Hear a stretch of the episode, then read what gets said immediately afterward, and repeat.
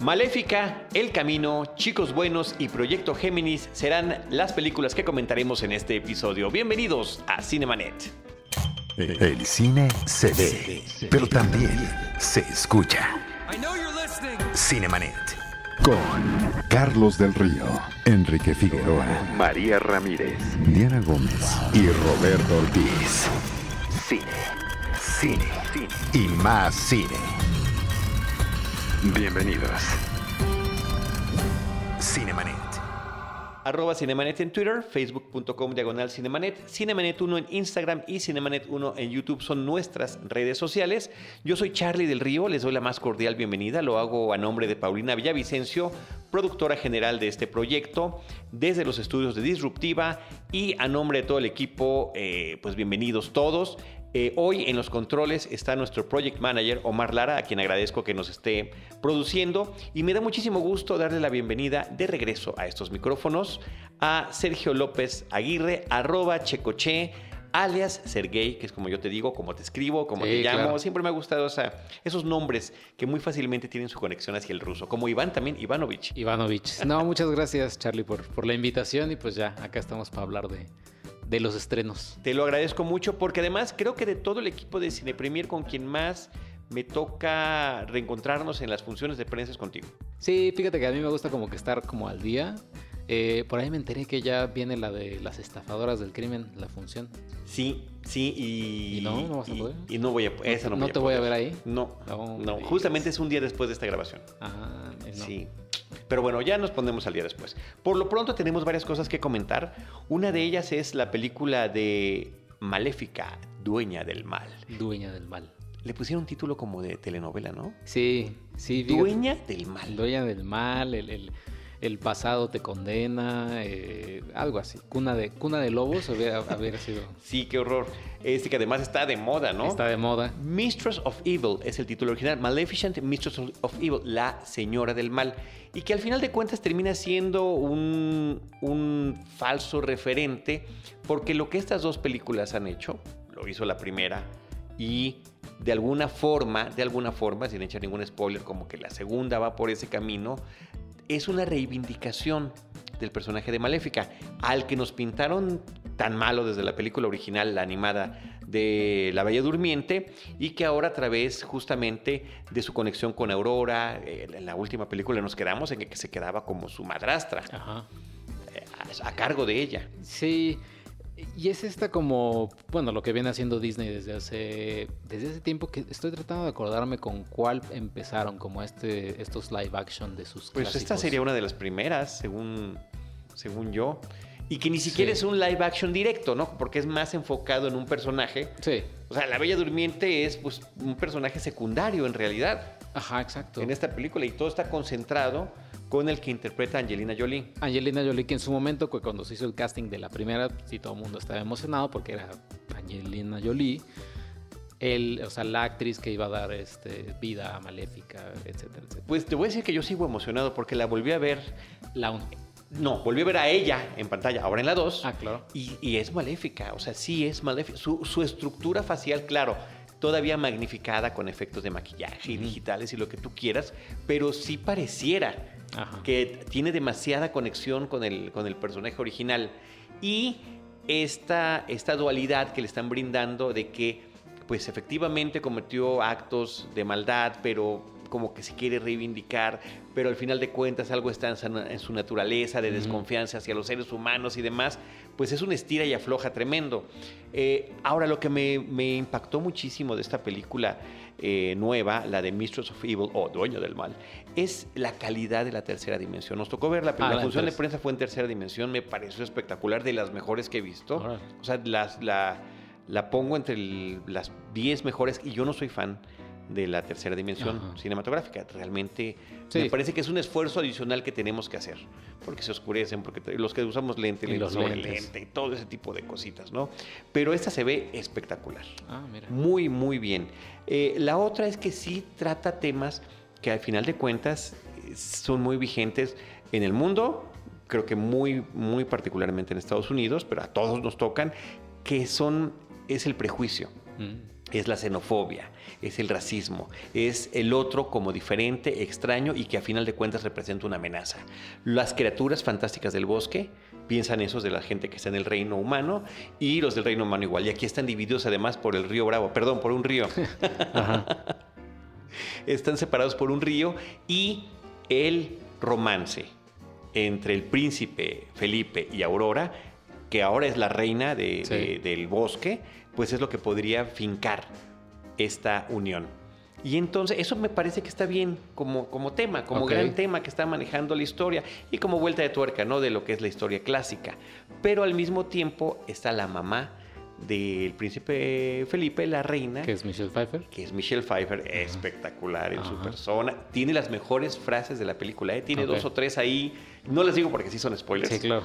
Pero están fantásticas.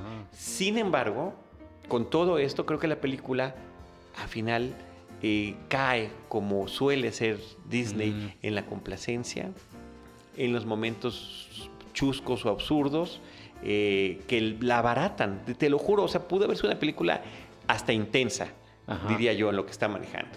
Y se les va por esa parte. Yo no sé tú qué recuerdas, ¿cuál es la impresión que te dejó desde la primera?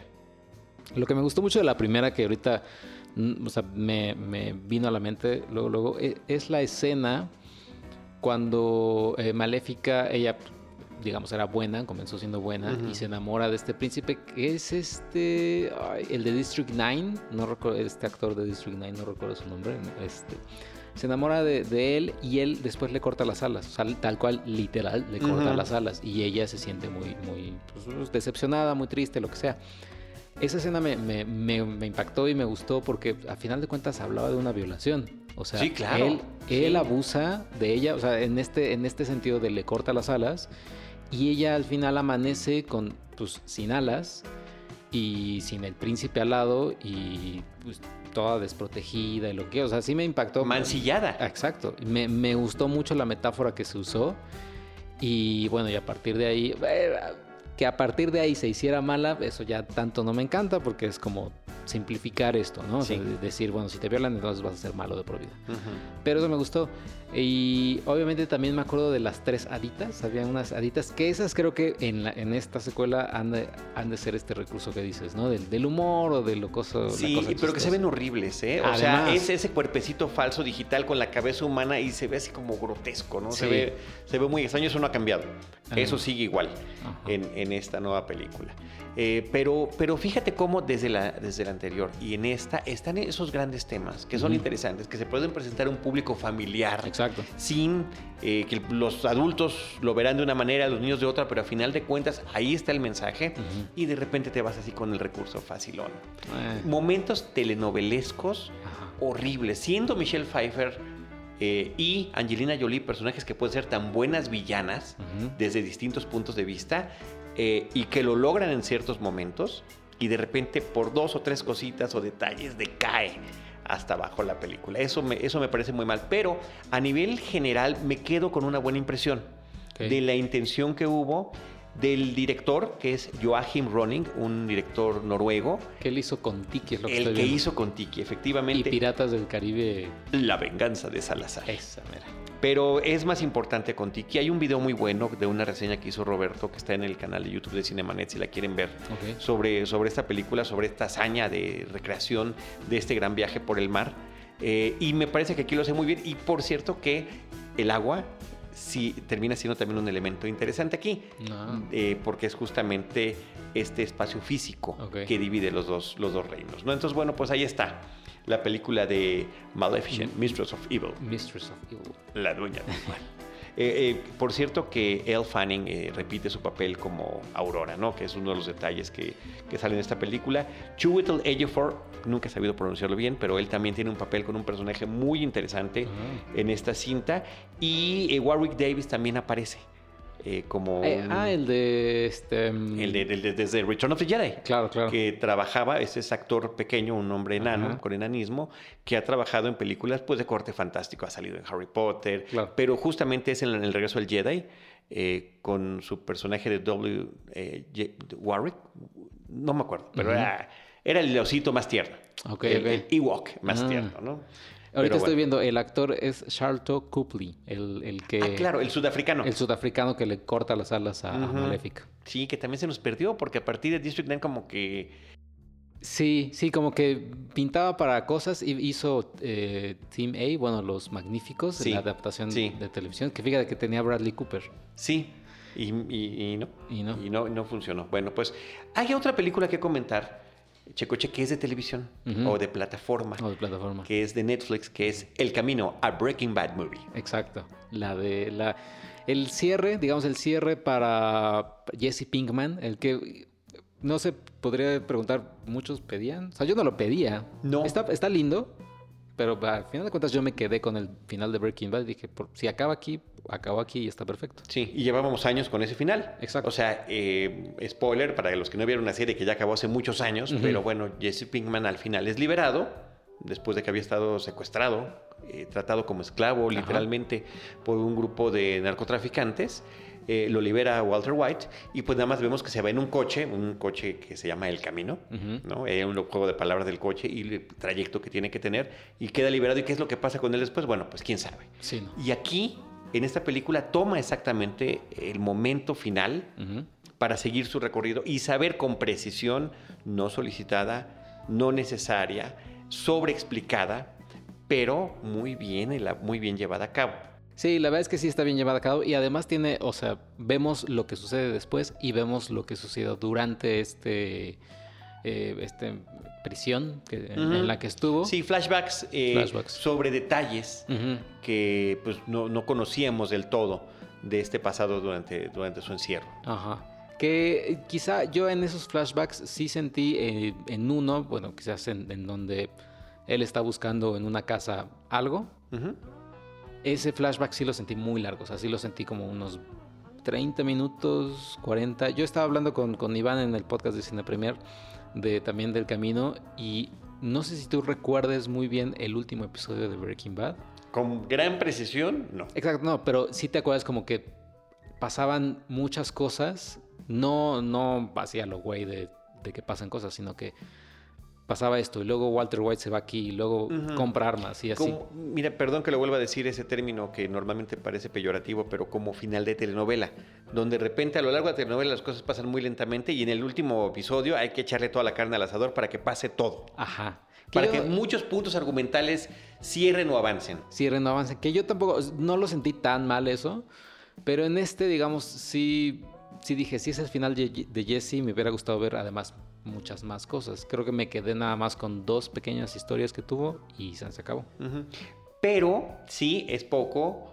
Eh, sin embargo, me parece que el nivel de suspenso que manejan ah, bueno, sí. es sensacional. Todo el tiempo estás en, desde la perspectiva de Jesse, viviendo lo que le está pasando y que está a punto de volver a perder su libertad en cualquier momento. Bueno, su libertad o la vida, ¿no? Sin, sin decir qué pasa al final, pero es es muy interesante cómo lo manejan y a través de estos flashbacks eh, lo que sucede con ciertos personajes me parece que también es muy interesante. El, de, el de la casa del personaje que interpreta eh, Jesse Plemons, eh, uno de, los, de sus captores, me parece que está padrísimo. Sí. Porque es, ese es un gran actor y un gran personaje en esta serie. Este, Jesse es otra vez interpretado por Aaron Paul. Hay flashbacks con personajes que ya habían desaparecido, como Jonathan Banks, como el mismo eh, Walter White, eh, que pues, nos da toda esa sensación de conexión. Y algo que me gusta mucho es el Vince Gilligan, es el creador de la serie, es el que dirige este episodio, es el que escribe este episodio, es el, también el hombre que está a cargo, el showrunner de, la serie de Saul, eh, Better Call Saul, ¿no? Que, que es parte del mismo universo, pero sí tiene su propia identidad. Pero lo que sí desarrolló muy bien es el lenguaje cinematográfico. Eh, sus tomas muy peculiares, las transiciones de tiempo, las elipsis, ¿no? Desde cierto punto de vista, eh, siempre un giro en, la forma en la que la cámara está mirando a los personajes y ahorita ya lo tiene muy, muy bien elaborado. Sí, o sea, me gustó, me gustó en general eh, el, episodio. pues sí, que para mí fue como un episodio, no, no como tal una película. Es un, es un episodio grandote. Es un episodio grandote. Y la sensación que te da a quienes veíamos semanalmente Breaking Bad con esa emoción, sí te, te trajo de vuelta. Te trajo de vuelta, claro. Eh, cañón. O sea, sí sentiste. Y, y no sé si viste el eh, la, la retrospectiva, la que hay, ¿cómo le llaman? Sí, Ese sí, resumen, un como resumen. resumen. de ciertos momentos. Ajá. Y yo hasta me llevé y dije, cara, todo esto pasó. Ah, sí, sí, o sea, sí. obviamente recordaba todo, pero como que de repente lo veas uno tras otro, tras otro, tras otro, te das cuenta de esos puntos tan altos eh, argumentales que llegaba a la serie, ¿no? Sí. Muy impactantes. Sí, en general sí, sí me gustó. Si es para el fan de Breaking Bad, le va- lo va a complacer, digamos. Y pues no era necesario, como dices, pero se agradece. Es como, es como este postrecito que te regalan en, en- en el restaurante, que dices, pues no lo pedí, pero venga. O que viene, este cóctel es de la casa. Ah, muchas gracias. Yo normalmente no tomo cosas con sombrilla, pero bueno, lo voy a probar. Ajá, a ver qué tal está y sabe rico. Sí, esto también. A mí fue esa sensación, ¿eh? Checoche, el flashback a estar viendo otra vez Breaking Bad y sí me emocionó mucho. Sí. Y estuve muy tenso, muy tenso durante todo el episodio. Y bueno, y la otra, el otro detalle, esta fue la, uni- la última actuación, bueno, de las últimas actuaciones de Robert Forster, no sé qué más haya filmado, grabado. Va a ser, eh, tiene otra serie, no recuerdo cuál, pero eh, es su último papel. Sí. Ah, eh, una con Steven Spielberg, este, para Apple TV Plus. Eh, Ah, la historias de Amazing Stories. The Amazing Am- Stories. el, el relanzamiento de Amazing Stories. Él va a estar ahí, pero, pues, o sea, no casualidad, casualidad Sí. brutal que haya sido el fin de semana. El mismo fin de semana que se estrena es cuando él fallece de, de la enfermedad que tenía, una figura del cine que además había de alguna forma resucitado, vuelto a traer la atención eh, Quentin Tarantino. Quentin Tarantino. ¿No? Entonces, pues bueno, ahí, ahí lo tenemos, un papel también interesante, genial su personaje, Sí, no. ¿no? Sólido, consistente, al igual que lo era, por ejemplo, el de, el de Mike, de Jonathan Banks, ¿no? Son sí, esos sí. personajes de la vieja escuela, Exacto. sí, que tienen un estilo así cuadrado de ver las cosas. Sí, sí, sí. Eso está, eso está padrísimo también. Sí, la verdad es que está muy bien. Hay que aprender a pedir una aspiradora porque él tiene una tienda de aspiradores. no, no se puede ver de otra manera. Pues el camino a Breaking Bad Movie. Eso, ese es Eh, subtítulo. Se me hace horrible. Creo que- horrible. pero creo que es para la búsqueda de las personas que no saben, o que es- como de, ay, la película de Breaking Bad, pues es que lo van a buscar así, la película de Breaking Bad. Sí, pues literal, tal cual así le pusieron. Ya está disponible desde hace algunos días, cuando escuchen esto, a través de la plataforma de Netflix. Y eh, por otra parte, una película que, que me causó una gran sorpresa, eh, no sabía yo ni siquiera que existía, hasta que Iván Morales, Ivanovich, desde Cine Premier, me dice, oye, ¿puedes ir a esta función de prensa para hacer la reseña? Pues me lancé, eh, se llama Chicos Buenos, Good Boys, es el, el título original, y es una, una comedia eh, de jóvenes, eh, diría yo adolescente, pues sí, por las cosas que les pasa, pero los protagonistas son preadolescentes, Sí, claro. de todo el estilo de humor simplón gringo, que sin embargo tiene diferentes aspectos que le dan una identidad y que eh, tocan ciertos temas de manera ligera, pero que son temas interesantes hoy en día.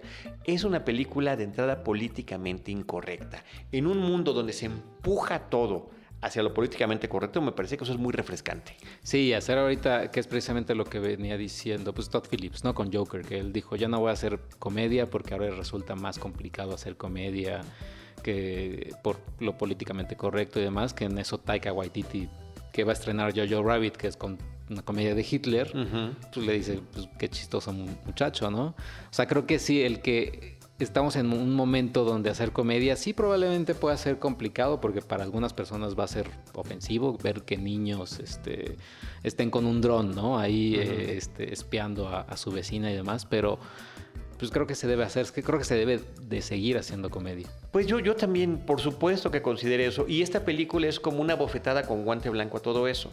Los niños tienen 12 años, los protagonistas, los personajes de la película, están en sexto de primaria. Eh, están en ese momento súper incómodo que todavía no son adolescentes. Ajá.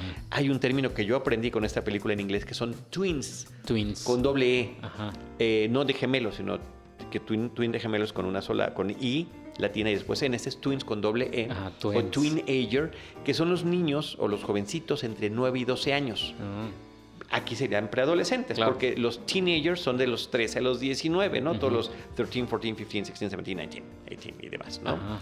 Entonces, ellos constantemente se están metiendo en situaciones que son como un poquito involuntariamente para jóvenes más grandes, Ujú. pero que a través de su inocencia, su ingenuidad, su desconocimiento, te das cuenta que por supuesto que son más niños que adolescentes. Ajá. Eh, pero se atraviesan con temas de sexualidad, hay temas de consumo de drogas de gente mayor, hay temas de, inclusive, pues de las, de, de los, em, de la, cómo se puede dividir una familia a través de un divorcio, o sea, muchas cosas que empiezan a suceder en algo que también es una película de estas de coming of age, ¿no? Donde los, los jóvenes, los personajes tienen que madurar de alguna Sí. manera. ¿Viste eh, Booksmart? Sí, me imagino. Vi Booksmart, eh, me parece muy superior a Booksmart, ¿A pero poco? muy, muy superior. Órale. Sí, porque Booksmart termina siendo una referencia, Ajá. ¿no? Esas chicas adolescentes, las nerds que en el último día de la graduación dicen, no, también tenemos que, Que pasárnosla bien. que- que ir de parranda, aunque bueno, para una fue forzoso ir, Sí. ir a pasársela bien. Eh, y me recuerda más a Superbad, Sí, sí, claro. que El- super el- cool, le pusieron super cool aquí en Super México, ¿no? cool. Ajá. Eh, es muy del estilo, pero sus personajes son más chiquitos. Sí, no, es que. Yo, inclusive lo escribí ahí en la reseña de Cine Premier que me recordó mi infancia frustrada Ajá. cuando quería ir a ver cierto tipo de películas. Decía yo, yo quiero ver El Resplandor, quiero ver eh, El Exorcista, quiero ver La Profecía. Este, no, no. no, puedes, Ajá. porque eres niño, pero son para adultos, pero salen niños. O sea, Ajá, yo le decía sí. a mi papá, salen niños como yo, o más chiquitos, o más grandes, pero salen niños. No, pues no se puede. Pues aquí pasa lo mismo. Es, estos niños están actuando en una película que no es para ellos. Y yo no había visto, ni me había fijado que el, tanto el póster como el tráiler juegan con eso. Mm. La película es producida por Seth Rogen, es Ah. uno de los productores. Entonces en el tráiler, él está con los niños, dice, bueno, pues final, está con una compu, ya tenemos el tráiler de la película que ustedes protagonizan. Ay, qué padre, pero no la pueden ver. No lo pueden ver. Decidimos que sí la pueden hacer, Pero no lo pero que no la pueden ver. Ah, sí, Me el muy simpático. Y el póster también es así, se ven las cabezas de los niños a la mitad, Ajá. hay una raya arriba de ellos y dice, para ver esta película tienes que rebasar esta estatura. Y es Jacob Tremblay, ¿no? Uno de estos niños. Jacob Tremblay, que sale en un episodio de Dimensión Desconocida, Claro. eh, que sale en Room, en la película de la Room. habitación, lo que es como que la que lo da a conocer, y me parece que sí lo consolida como un, hasta el momento, con poquita, la poquita trayectoria que lleva. En Wonder también. Sale también en Wonder. En Entonces Wonder. ahí va. Ahí va. Ahí va, el, ahí muchacho. va el chamaco. Eh, la película está dirigida por Gene Stupnitsky. Ok. Esta es su ópera prima.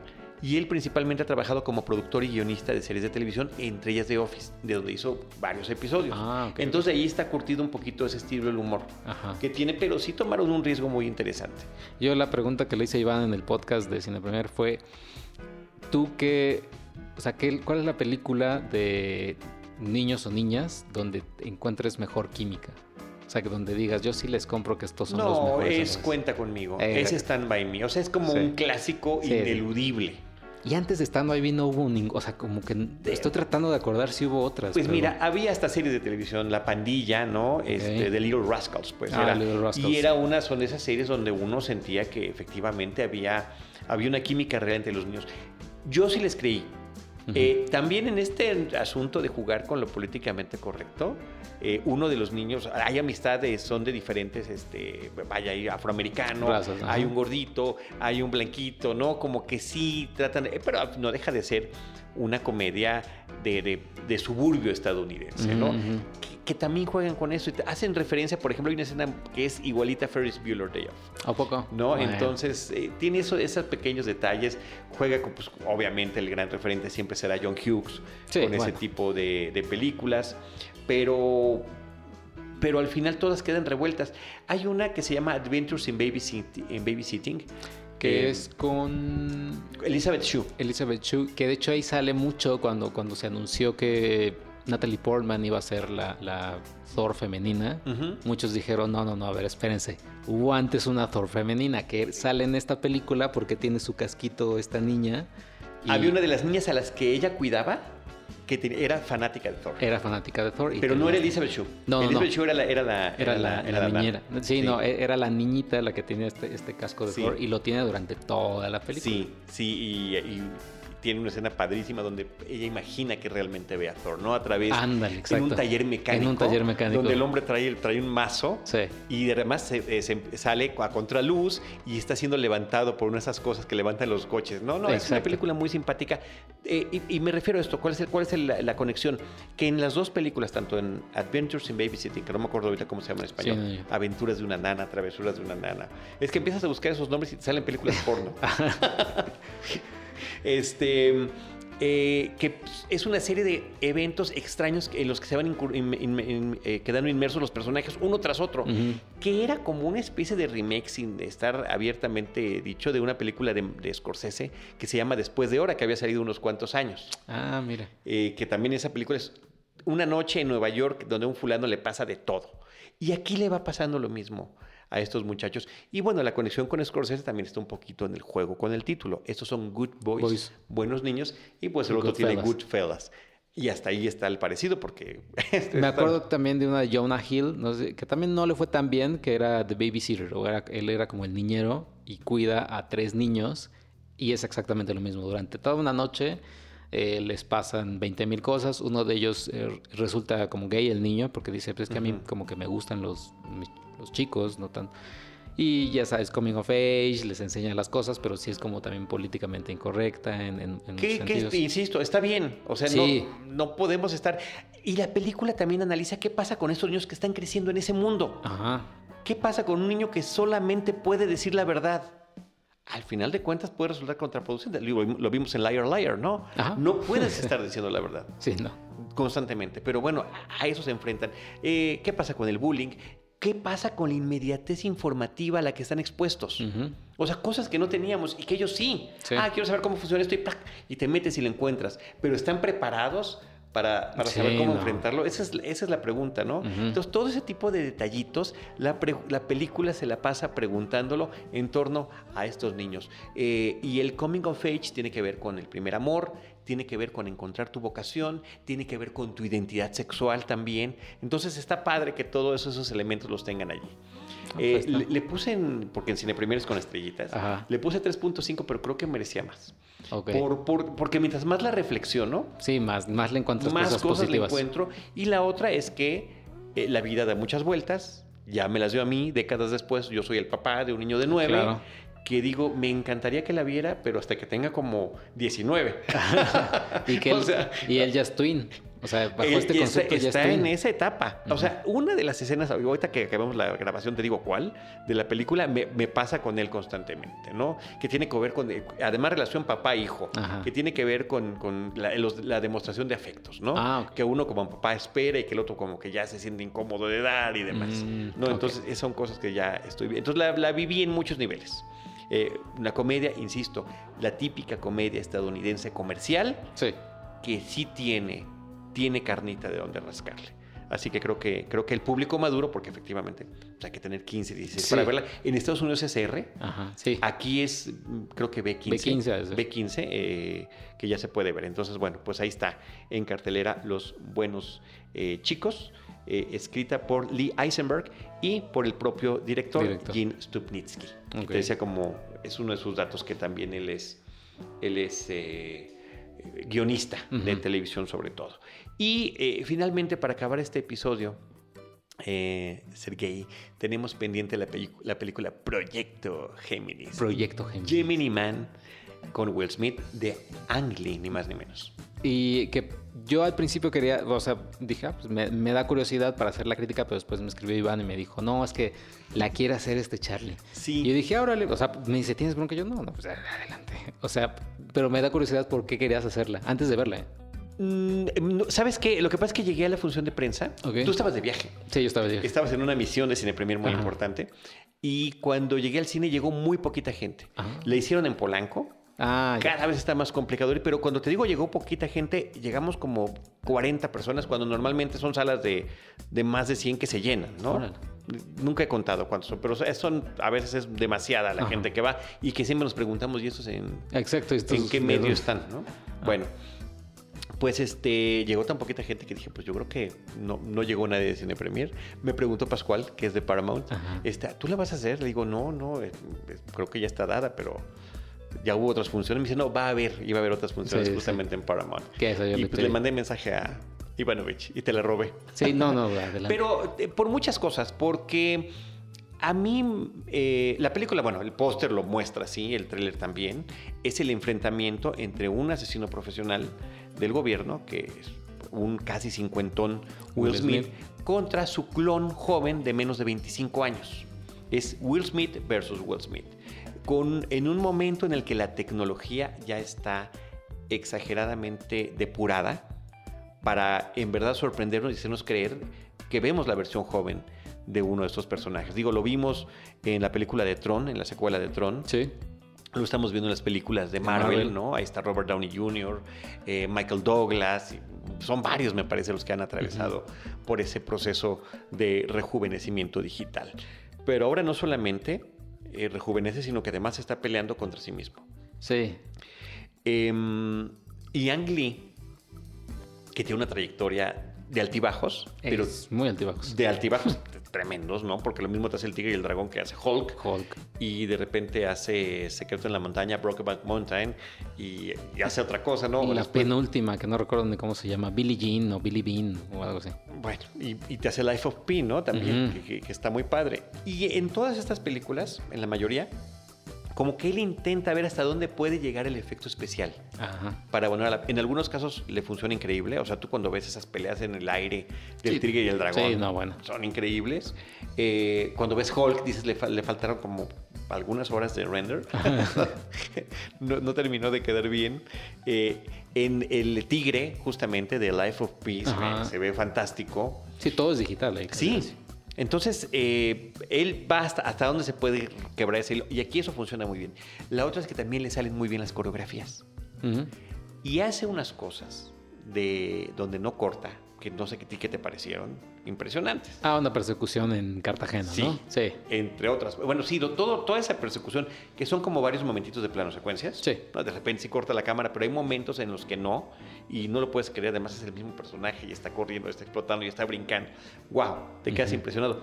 Pero al mismo tiempo, llevó la alta definición a un extremo que creo que salió contraproducente.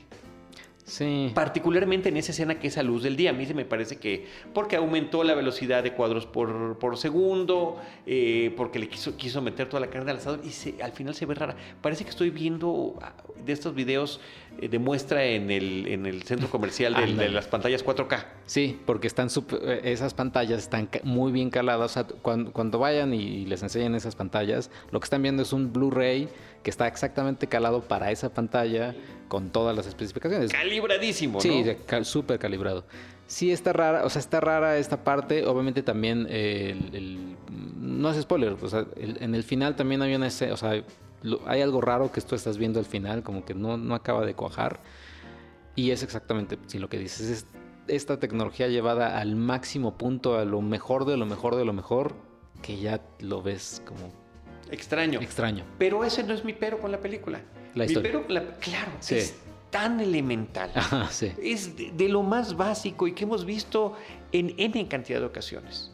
El sicario, el asesino profesional de buen corazón, que se va a retirar o está a punto de retirarse, pero que sucede algo que lo tiene que traer de nueva cuenta hacia esa vida de riesgo inminente y constante, ¿no? Lo vimos con John Wick, lo vimos en The Mechanic, que pues, la versión que quieras, porque está la de Sí. Jason Statham o la original de Charles Bronson, y lo hemos visto en película Sí, tras película tras película tras película. Eh, y la cinta, desafortunadamente, no pasa de eso. No pasa de, de tener, de ser un cliché.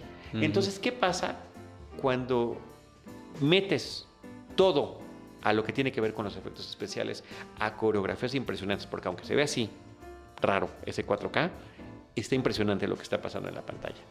Pero no hay fondo. Sí, no hay fondo. Y, y ahorita que mencionabas el póster y Will Smith contra Will Smith, etcétera, o sea, me recordó.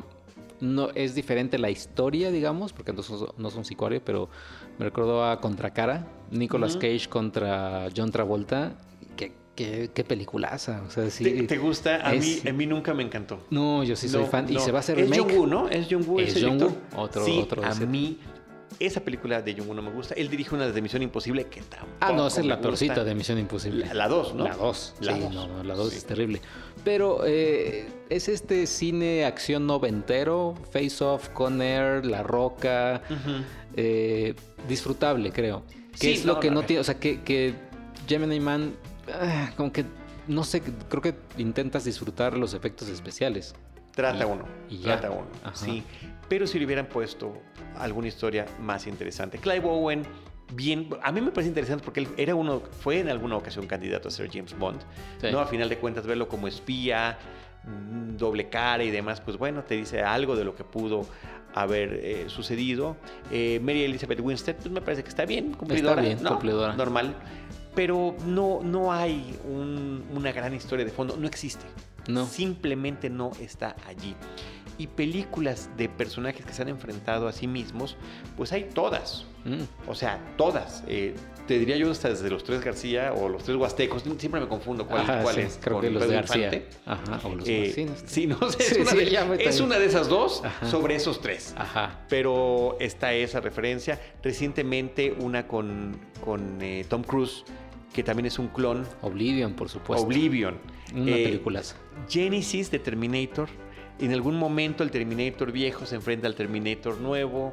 Entonces, hasta, hasta inclusive Volver al Futuro 2 es Claro. Marty McFly contra, entre comillas, Marty McFly y sus papás. Y, o sea, Sí, la- los dobles papeles que está haciendo. O sea, hay muchas maneras de ver eso. O otras donde el conflicto es interno, que esas me parecen más interesantes. El Vengador del Futuro, porque al final él fue programado, él se dio amnesia a sí mismo para poder infiltrarse. Eh, una con Harrison Ford, eh, Regarding Henry, ok. eh, esa sí, ¿no? que es un abogado despiadado, le dan un balazo al principio de la película, en la cabeza en un robo, en un 7-Eleven, en la tiendita de la esquina, y él pierde la memoria y cuando empieza a reconstruir su vida se da cuenta que era un, un desgraciado. Mm. Él se descubre a sí mismo. Eh, ¿Cuál otro? Bueno, hay varias. Pues de- de Memento estilo, ¿no? también. Memento, ¿no? Este viaje inverso. Entonces, bueno, el club de la pelea. El Club de la Pelea. Sí, sí, sí. No, pero eh, y sin tanto aspaviento en cuestión de efecto especial. El conflicto es interno, ¿no? Sí, O la sustitución. El miedo a la sustitución, que podría ser lo que viviera este personaje, ¿no? También. Todas las películas de los usurpadores de cuerpos tienen que ver con eso. The Step for Wives, que hubo dos versiones, una de los 70s y una Con Nicole más o menos Kidman, reciente, con, con el actor de Ferris Bueller, Es, ajá. por cierto. Entonces, bueno, pues eh, no, a ninguno de esos alcances trató de llegar, ni siquiera lo intentó. Sí, no. En el guion simplemente dijeron, no, nos rendimos, ah, ya son dos contra dos, pa. Y el dato curioso final, Gemini Man se llamaba una serie de televisión vieja, de la época del hombre invisible, del planeta de los simios y demás, que era un hombre invisible que con un reloj eh, podía estar 15 minutos al día haciéndose invisible, Ah. con todo y ropa, no se tenía que encuerar como el otro. Ajá. ¿Algún comentario final sobre Gemini Man? Pues no, nada más que sí, espero, espero, lo, o sea, siempre voy a esperar lo siguiente de Ang Lee, porque creo que es un director sí. que me tiene pues ya enganchado, aunque pues no Sabemos, no que va a ser una sorpresa. Exacto. Es lo, único que sabemos es que no sabemos cómo va a salir. sí. Checo Che, muchísimas gracias. No, pues gracias a, a ti por la invitación. redes sociales, Cine Premier, tu- tus podcasts en plural. Sí, ten- tenemos en Cine Premiere con una E al final, eh, Twitter, Facebook, Instagram, YouTube, etcétera. Eh, mi red es arroba checoche. Y pues tenemos el podcast, tu podcast de Steinfeld, un episodio a la vez. Sí, con Ivanovich. con, con Iván, el de Friends, un episodio a la vez. eh, Hijos del Averno, el que yo tengo con mis amigos. Y Cine Premier. eh. Perfecto. Y vamos a estar en Morelia, tú no vas a estar. No voy a estar, pero qué padre, una experiencia grabar el podcast con público en vivo, que será al menos la segunda vez que lo hagan. Sí, exacto. ¿No? Y es el, dos, el 200. Eh, ah, buenísimo. Sí. Mañana Sí. hay que producir dos, dos como que... De, Claro, para que ajuste el De número. amago, ajá, pero para que ajuste. Muy bien, pues muchas gracias Checo Che. Yo les recuerdo eh, que estamos en arroba cinemanet, ahí nos pueden encontrar en Twitter, yo soy arroba Charlie del Río y les estaré esperando en nuestro próximo episodio con cine, cine y más cine. Cinemanet. Con Carlos del Río, Enrique Figueroa, María Ramírez, Diana Gómez y Roberto Ortiz. El cine se ve, pero también se escucha.